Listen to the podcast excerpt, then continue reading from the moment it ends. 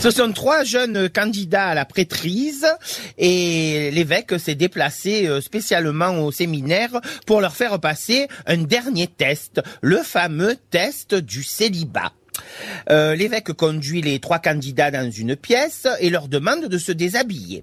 Ensuite, il demande à chacun de s'attacher une petite clochette au bout de leur partie intime au moyen d'une ficelle toute fine.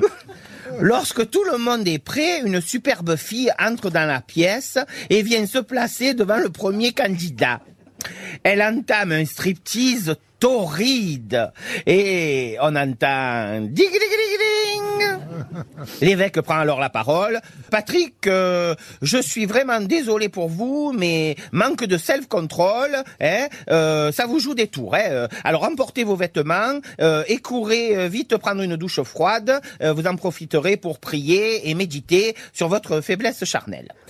Pendant ce temps, la jeune fille qui s'était placée devant le second candidat avait continué son striptease. Arrivé à la petite culotte, on entend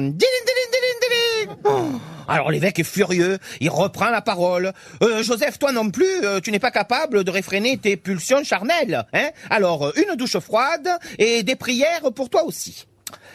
Et le second candidat euh, quitte la pièce.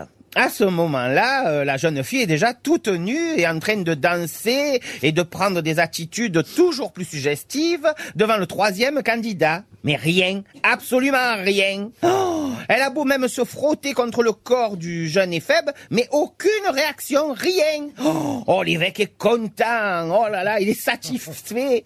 Et il dit, euh, Michael, mon fils, je suis vraiment fier de toi. Tu es le seul à avoir euh, assez de force et de caractère en toi pour ne pas t'être laissé aller à ces pulsions charnelles. Alors tu deviendras un prêtre très rapidement. Maintenant, tu peux aller rejoindre tes deux compagnons sous la douche. Diling, diling, diling Si elle est bien